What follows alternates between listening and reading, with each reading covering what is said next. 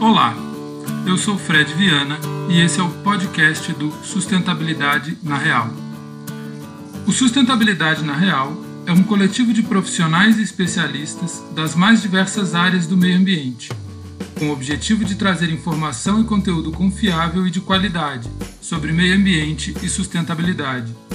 Estamos presentes no YouTube, Twitter, Instagram e agora em versão podcast. O assunto do nosso podcast de hoje é para falar sobre legislação ambiental. A gente vai dar repercussão a um assunto que o Júnior trouxe, é, o Júnior Magela trouxe lá no YouTube, no Sustentabilidade na Real, então vale a pena dar uma olhada.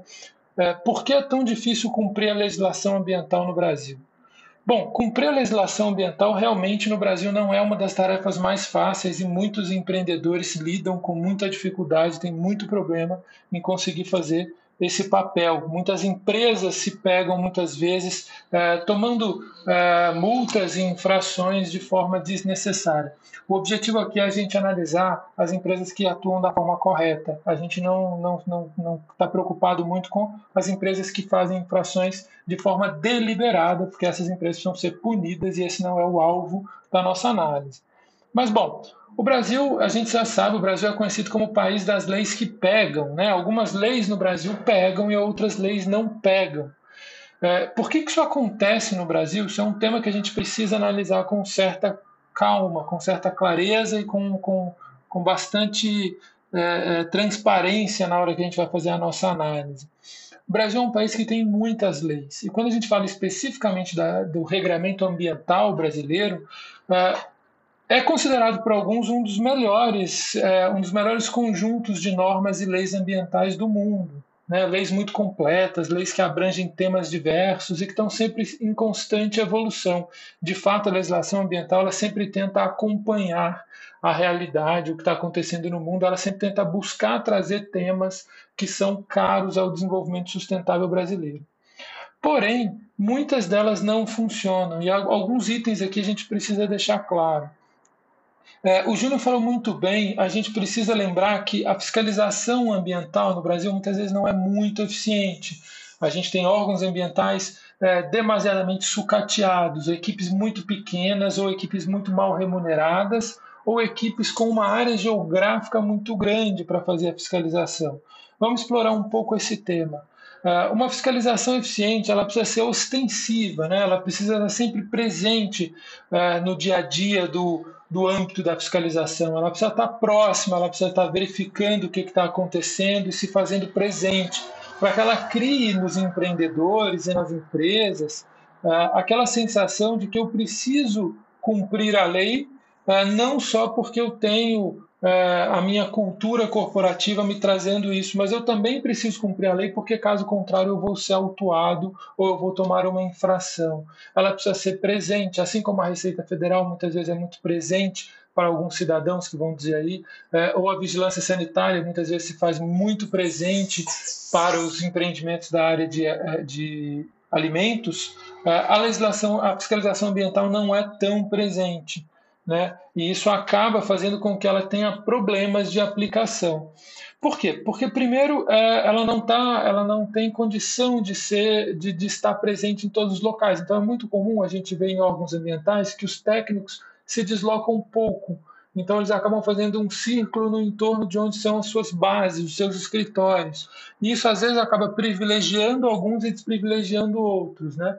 Os privilegiados que recebem a fiscalização com constância acabam tendo que manter os seus empreendimentos sempre com muita atenção, com medo de serem fiscalizados. Já os demais ignoram completamente a fiscalização. E aí a gente perde um pouco da isonomia da fiscalização, ou seja, ela não é igual para todos. E se ela não é igual para todos, ela gera um sentimento de injustiça.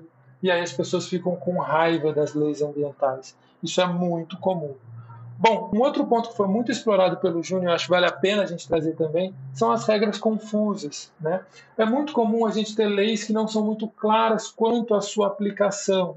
É, eu preciso deixar muito claro o que, eu espero que aquelas empresas ou que aqueles indivíduos façam para que a gente consiga cumprir a lei adequadamente. Eu não posso deixar que a lei seja obtusa, que ela seja genérica demais, que eu leia aquele regramento e falo, cara, não sei se eu estou conseguindo cumprir aquilo ou não. É, esse é um problema que a gente tem no Brasil. A gente tem muitas leis, a gente tem leis muito boas, mas a gente tem leis em que a gente não consegue identificar se a empresa está correta ou se a empresa está incorreta, se ali configura um caso de infração ou se ali não configura um caso de infração. E isso é muito ruim, porque novamente isso cria uma sensação de tensão para o usuário da legislação que é muito ruim. A pessoa, se ela não sabe o que ela tem que fazer, ela fica sempre com medo. E se ela ficar sempre com medo, ela acaba tendo é, é, ela acaba não gostando daquele, daquele regramento. Então é difícil você dizer para a pessoa que meio ambiente vai ser uma coisa interessante para a empresa dela se ela está sempre num estado de tensão, com medo, porque ela pode ter as melhores das intenções, mas ela não sabe se ela está conseguindo cumprir. De novo, eu não quero explorar aqui o tema daquelas pessoas que deliberadamente não cumprem a legislação. Essas pessoas sim precisam ser autuadas, precisam ser presas, precisam ter todo o seu processo é, correndo normalmente. Mas aqueles que são aqueles que são honestos, aqueles que estão buscando cumprir a legislação, eles precisam ter clareza no que, que eles precisam ver. Eles precisam entender a legislação e saber como cumprir.